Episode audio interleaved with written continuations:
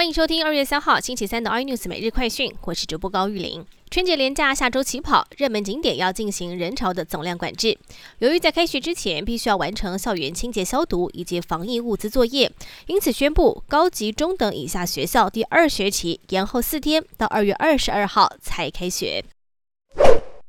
红海宣布，尾牙嘉年华会最大奖要放送二十个一百万的现金奖，若是抽中的员工现场 call out 接听回答正确问题，还有机会获得加码奖。另外，玉龙集团也将提供五辆纳智捷的汽车作为特别奖抽奖。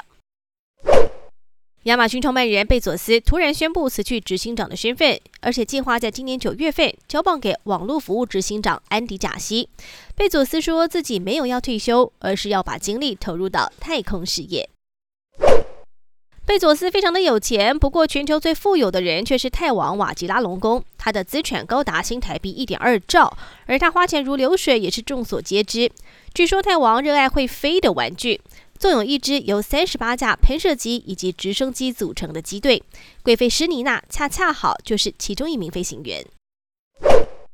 阿里巴巴公布财报之际，中国官方媒体《上海证券报》在头版以“高质量发展岂能缺少企业家精神”为题发表了评论，赞扬包括了马化腾等多个中国企业家，却是独漏马云。外媒也评论这个举动等于是把马云剔除于中国企业家的名单之外。